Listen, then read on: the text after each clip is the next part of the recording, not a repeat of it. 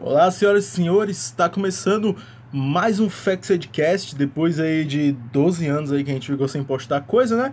Mas tamo aí, firme e forte, diferente do nosso querido Fortaleza Sport Clube, né, rapaziada?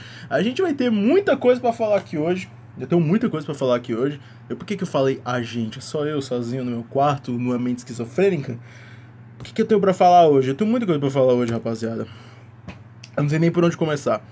É, vocês perceberam que eu não fiz o pós-jogo. É, na real, eu não fiz nenhum pós-jogo desde que eu comecei o podcast. Mas eu tava planejando fazer o pós-jogo de Fortaleza e Bahia.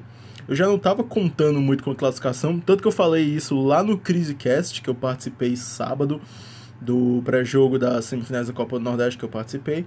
Inclusive, acho que tá na Twitch dos caras, eu acho que eles já colocaram no Spotify, qualquer coisa eu digo no Twitter ou lá nos stories da página. Mas eu, eu já não estava muito confiante no, numa classificação e a classificação não veio, né? Eu me senti, eu me senti o Thanos, na real. Eu me senti o Thanos. O me chamaram de louco e o que eu falei que ia acontecer acabou acontecendo e a gente foi eliminado. Acontece, quer dizer, não acontece. A gente foi eliminado da forma mais patética possível porque o Fortaleza não conseguiu jogar Rapaziada, eu quero que vocês. Acho que nessa altura do campeonato, quase uma semana depois da tragédia, eu acho que vocês já conseguiram assimilar bem que a gente não conseguiu jogar bem contra, primeiro, um time treinado pelo Dado Cavalcante. Um time treinado pelo Dado Cavalcante. Eu, eu, eu quero repetir mais uma vez para vocês. Um time treinado pelo Dado Cavalcante, meus amigos. O que, que eu tô falando longe do, do, do, do microfone, mano? Aqui, mano. Ei, mano. Ei, mano. Aqui, Rogério. É, um time treinado pelo Dado Cavalcante. E segundo, o Bahia. O Bahia só tinha feito um treino antes do jogo. O Bahia só tinha feito um treino antes do jogo. Eu vou repetir mais uma vez. O Bahia só tinha feito um treino antes do jogo. O Bahia, na quarta-feira passada, jogou em Montevidéu, no Uruguai, longe pra carai. É muito longe. A distância Nordeste-Montevidéu é uma distância muito grande. Se você parar para analisar friamente. Os caras vieram direto de lá para Fortaleza, fizeram um treino, um treino. E jogaram melhor que o Fortaleza que passou a semana inteira treinando e descansando. Rapaziada, o que, que eu posso falar, né, gente? E aí, aí, nosso querido Mr. Anderson Moreira, que infelizmente nos deixou, né? Nosso querido Anderson Moreira que nos deixou, né? Que Deus o tenha agora, ou sei lá, quem tenha ele agora. Desejo muita sorte ao time que contratar Anderson Moreira a partir de agora. Mas, ai meu Deus do céu, que tristeza no coração. Ah, e aí o jogo foi pros pênaltis e tudo mais. Eita, caiu o microfone aqui. O jogo foi pros pênaltis, ok, aí bababá, dos pênaltis a gente não passou, ok, ok o caralho, mas tudo bem. Já era esperado por mim. Eu achei que a tragédia ia acontecer no tempo normal. Achei que, achei, achei que a gente ia ser goleado no tempo normal. Ter ido pros pênaltis, eu achei que foi um grande. Foi uma grande conquista para um time treinado por Anderson Moreira. E agora é isso aí. E agora a gente vai ter que aturar o rival sendo tricampeão invicto Parabéns, Fortaleza Esporte Clube. Não que o Ceará já não fosse ser campeão de qualquer forma, mesmo que enfrentasse a gente na final. Mas. Mas assim, se a gente analisar friamente, assim, a gente parar pra pensar, o Ceará tem mais, teria mais chances de ser vice enfrentando Fortaleza do que enfrentando Bahia. Porque o Ceará já é campeão da Copa do Nordeste. Porque Bahia olha o Ceará e pensa, ah, vai cara, come meu cu, vai, eu não tô afim de jogar hoje. Então, graças a isso, Edson Moreira foi demitido, se eu não me engano, na noite de domingo mesmo, né? quase 24 horas depois do jogo, nosso querido Anderson Moreira foi demitido. E o melhor, o melhor ainda, Anderson recentemente agora, ele deu numa entrevista, se eu não me engano, foi pro Redação Esporte TV, que ele se encontrou surpreso, ele foi pego de surpresa pela demissão. Nossa, por que, eu fui demitido? Eu estava com 80% de aproveitamento. 80% de aproveitamento e o futebol de um time semelhante a, sei lá, a sexta divisão da Nova Zelândia, provavelmente. Não, eu acho que o Fortaleza do Edson Moreira jogava pior que o time da oitava divisão da Eslovênia. Só queria dizer isso, esse fato, esse fato aqui para vocês. E o, quais são as atualizações para agora? Nesse exato momento é quase nove e pouco da manhã de uma sexta-feira. Mentira, nem sei que hora é essa, mas acho que é essa. É, a gente ainda tá sem técnico, né? Umas quadras, a gente ainda tá sem técnico. Mas tá tudo bem, porque só tem cearense a partir de agora. Deixa o Léo Porto mesmo com essa porra. Vai tomando cu do Campeonato Cearense. O Campeonato Cearense é legal em clássico e na final, porque é clássico. Até lá é chato pra caralho. Então, foda-se o Cearense no momento. Então o Léo Porto vai treinar o time agora amanhã contra o Calcaia. E eu tô torcendo pro Calcaia, porque o Calcaia é muito mais legal que o Fortaleza. Inclusive, acho que eu vou mudar o nome da página pra Calcaia Side Boys. E o nome do podcast vai mudar, vai ser Calcaia Side, Calcaia Sidecast. Ai, meu Deus do céu. É... Enfim, a gente ainda tá sem técnico. Ainda estamos sem técnico. É... Muitos nomes foram cogitados aí nessa semana. Mas o que eu achei mais surpreendente é o quanto a torcida do Fortaleza consegue ser imbecil, né, rapaziada?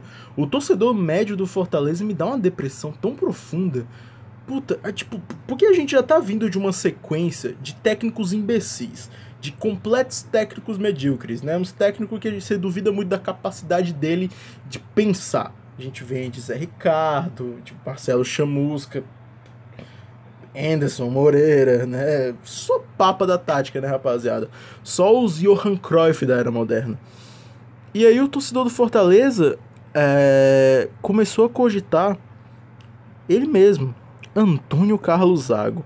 Eu quero muito saber qual é o amor do torcedor médio do Fortaleza com o Zago. Ah, ele subiu o time em 2017. Legal, subiu o time em 2017. E daí? E daí? E daí, só porque ele subiu o time da C para B, ele automaticamente tem capacidade cognitiva de treinar o Fortaleza hoje num padrão de Série A, sendo que este mesmo Antônio Carlos Zago não conseguiu ir bem com o Internacional na Série B em 2017. Que é uma coisa que vocês esquecem, que em 2017 esse cara foi demitido do Inter porque ele não conseguiu ir bem na porra da Série B. Eu quero que vocês coloquem isso na cabeça de vocês, na porra da Série B. O cara não conseguiu ir bem com o Internacional na Série B. Na Série B.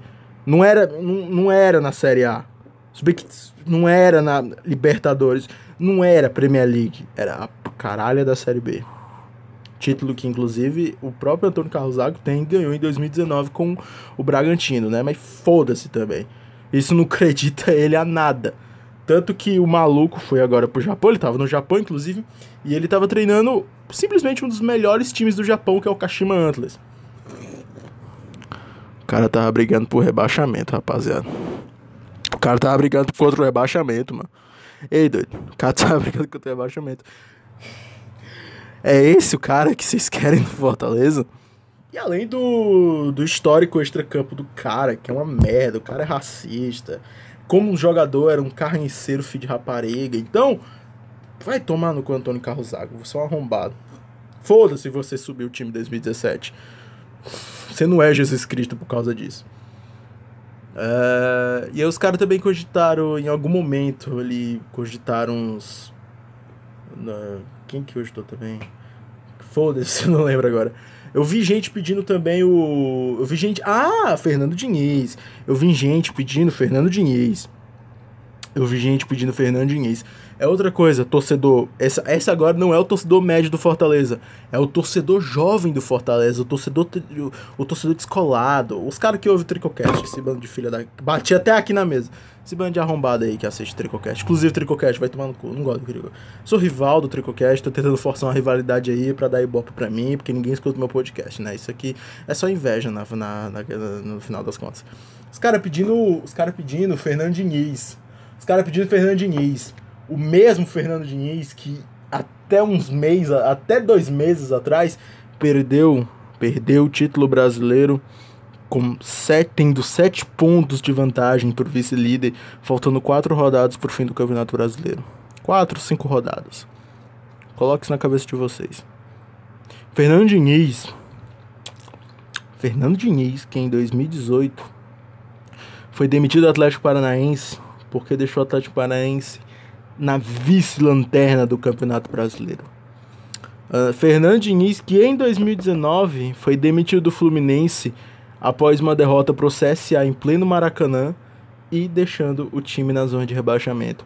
Fernando Diniz, vou puxar até o RR aqui, Fernando Diniz, esse mesmo, que em 2016, quando ele fez o único trabalho bom de verdade da carreira dele, que foi um vice do Campeonato Paulista com o Aldax, no mesmo ano ele foi rebaixado com o Aldax no, no Brasil, ele foi rebaixado com o Aldax. E aí em 2017 ele foi para o Oeste na Série B, depois daquele naquela, acho que foi na, em 2017 que ele foi pro Oeste, naquela ali, naquela parceria do Aldax com o Oeste, ele foi demitido porque deixou o Oeste na zona de rebaixamento. Então, vocês realmente acham que o Fernando Diniz, que é um cara que coleciona mais fracassos do que conquistas na carreira, se bem que ele tem, se é que ele tem alguma conquista, porque sei lá, vice de Campeonato Paulista não é conquista para mim. Pode ser que seja, mas tudo bem, pegando o parâmetro do Aldax, mas vocês querem, acham mesmo que aquele cara o Fernando Diniz acha mesmo que ele ia conseguir arrumar o quê num Fortaleza que tem Romarinho, Osvaldo como pontas, Wellington Paulista de centroavante, Ederson de volante, Wanderson e Benevenuto de zagueiros, Carlinhos, Tinga, Daniel Guedes e Bruno Melo de laterais. Vocês acham que esse cara ia arrumar o quê no Fortaleza? Vai tomar no cu quem pede Fernandinho e seus arrombados.